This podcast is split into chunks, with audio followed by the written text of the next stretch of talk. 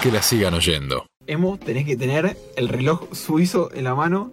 danés en este caso, es un reloj danés y, y lo que vamos a hacer es justamente hacerlo a la velocidad de nuestro 10 del 10 que es Michael Laudrup, Bien, un jugadorazo. terrible jugador que nació en la ciudad de Fredriksberg en la región de Hovstaten en Dinamarca el 15 de junio de 1964. Exfutbolista profesional y actual entrenador, es considerado uno de los mejores futbolistas europeos entre mediados de los 80 y de los 90. Su padre fue también futbolista e internacional de Dinamarca un jugador sumamente talentoso, pero de los mejores jugadores de los últimos años, eh, que además era un tipo bastante alto, medía 1,84, era flaco y bastante estilizado. En, lo que respecta a la cuestión personal, era un tipo muy honesto, después van a ver por qué, y sus declaraciones iban muy por fuera de lo que es el cassette que se conoce hoy en día. Características de él como jugador. Es el inventor, aunque muchos no lo sepan, del pase sin mirar, el no look, el que le adjudican a Ronaldinho. Bueno, Sí, señor. el autor es Michael Laudrup y, y lo hacía distinto a Ronaldinho porque Ronaldinho hacía el pase y después miraba por otro lado. Laudrup miraba por otro lado e increíblemente sin mirar la pelota hacía un pase. Voy a desmentir la información. La investigación la hice Del yo. terremoto en Japón. Justamente, ¿Viste goles? ¿Viste goles de Laudrup alguna vez? No, nunca vi a Laudrup. No, pero ¿Quién inventó esa jugada? claramente Johnson. lo- los vampiros, la selección de ciego de, de, la- de Argentina, Oh, dieron un pase sin mirar Nah. antes que la Nos levantaron. Bueno, sí, Quiero mi pandanes. la quiero remar, pero está, co- complicado. Bueno, veía pases donde nadie los más los veía. La verdad que eh, cuando encaraba de mitad de cancha hacia adelante, se le cruzaban jugadores por todos lados. eh, siempre invocaba la asistencia entre todos los jugadores, muy parecido a Iniesta Riquelme. Tenía un pase muy particular, además del no look, que es de cucharita. ¿Vieron el pase en futsal de cucharita? Bueno, él lo hacía en, en 11. Una cosa extrañísima, pero espectacular, ambidiestro, en lo que es la gambeta, muchísima velocidad con la, con la conducción, pelota pegada al pie, un jugador muy vertical. Si ven los videos, es impresionante. Así que eh, se los recomiendo cualquier video de Michael Laudrup. Usaba el recurso del pie a pie de Iniesta. Muchas jugadas en las que limpia 4 o 5 jugadores y deja a un delantero mano a mano. Estadísticas, tiene 117 goles en 467 partidos. No es un, que digamos, un super goleador, pero sí tenía muchísima llegada. En con lo que respecta a la posición de juego, se debate mucho. Algunos consideran que fue el primer falso 9, podía jugar de media punta y además por la velocidad y la conducción que tenía y la capacidad de desborde y gambeta, podía jugar también de extremo. Solía recibir espaldas de los rivales y a partir de tres, cuan- tres cuartos de cancha te mataba, te mataba. Repasemos un poco la carrera. Arrancó en el Brondby FC de Dinamarca en el 82-83, mismo año en el que además debuta en la selección danesa con 18 años el día de su cumpleaños. Después de ahí se va a la Lazio, del 83 al 85. De ahí se va directo a la Juventus. En la Juventus comparte equipo con Michel Platini y Paolo Rossi. Es interesante, sí, es interesante remarcar que en esta época, no sé si recuerdan, en Europa solamente podían jugar tres extranjeros en la alineación titular. Por lo tanto, que se gastara un cupo en él, que tenía 20, 22 años, era algo bastante importante títulos con la Juventus, la Liga Italiana 85-86 y la recordada Intercontinental del 85 contra Argentinos Juniors, que termina ganando eh, Juventus por penales, contra el Argentino Junior de Borghi. A partir de la segunda temporada baja mucho su rendimiento a causa de una consecución de lesiones. Después de ahí es donde su carrera empieza a despegar. Juega en el Barcelona del 89 al 94. Llega por pedido explícito de Johan Cruyff, el famoso Dream Team del Barcelona. Algo sabía, Craig. Sí, que lo había intentado contratar un año antes y no había podido. Eh, vamos a escuchar algunas declaraciones de Cruyff con respecto a Laudrup. Sí, hubo un juego del, del Torino, jugamos Juve contra el Torino. Eh, antes del partido había uno que dice, oye, te voy a romper la pierna. Yo pensaba que estaba hablando con otro. Dice, no, no, a ti, a ti. Yo, ¿qué te he hecho? No, te voy a romper. Vale, jugamos el partido y jugué bastante bien. Y al final, cuando quedaban 10 minutos, me, me dijo, oye, ya está, ya está. Muy bien. Digo, joder, me querías romper. No era solo para intimidar. Bueno, no era esa anécdota, me equivoqué de audio, pero eh, esa anécdota era una muy, muy conocida de él en el que un jugador le dijo le iba a pegar y bueno, contaba cómo, cómo lo fajaban en, en la, en la Liga Española. Eh, había tres extranjeros titulares a su llegada, él y Ronald Koeman. Con él eran tres.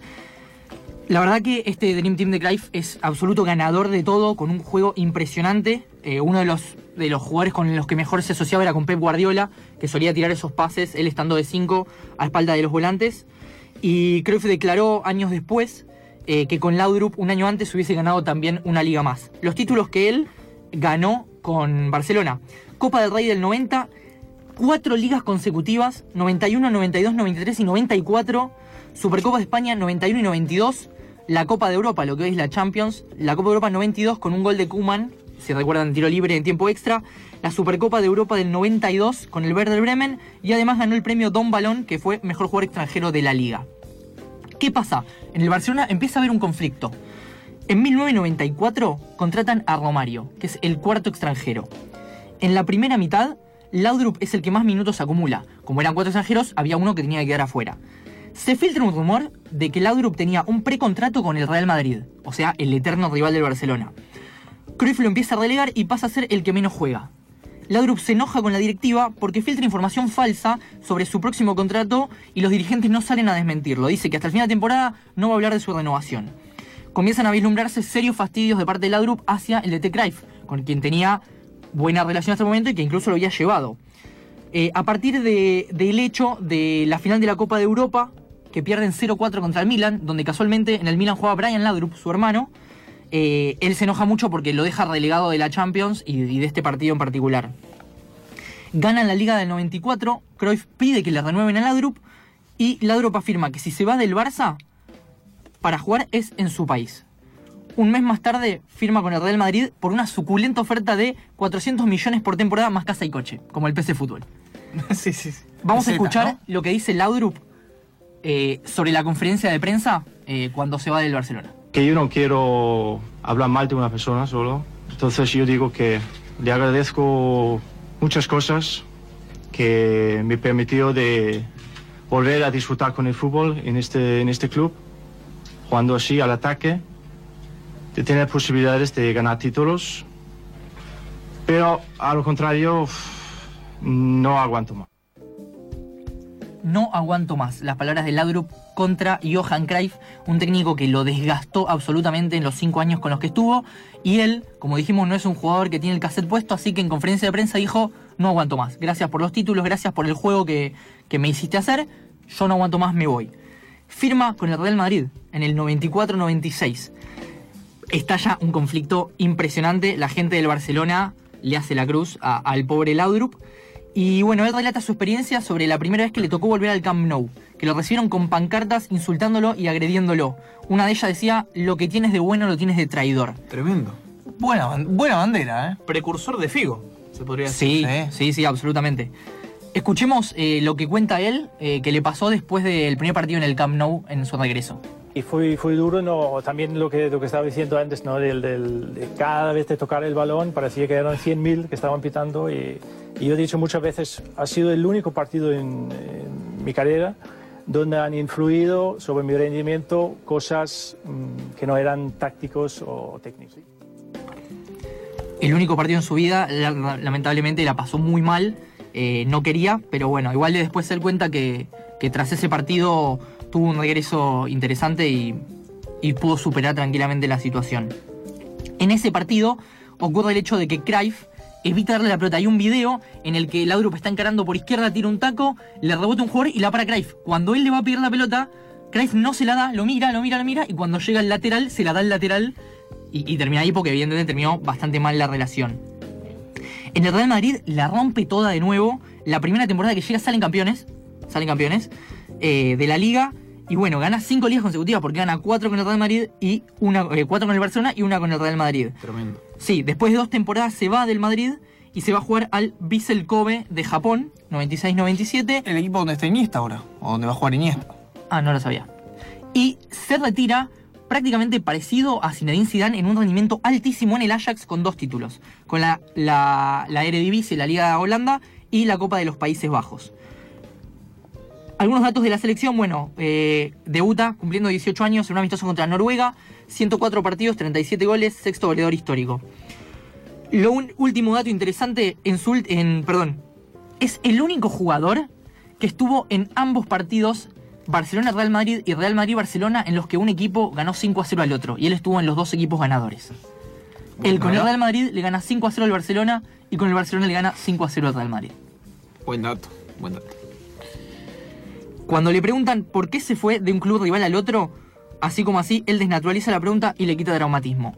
Laudrup no vende humo. Escúchenlo si no. El Madrid porque yo pensé en ese momento es el mejor para mí para conseguir un título.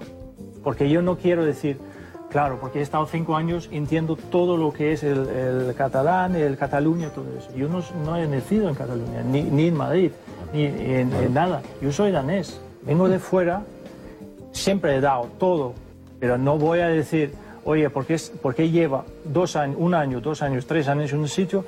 Ahora soy de aquí. Ya sé que algunos lo hacen, que besan el escudo a los dos meses.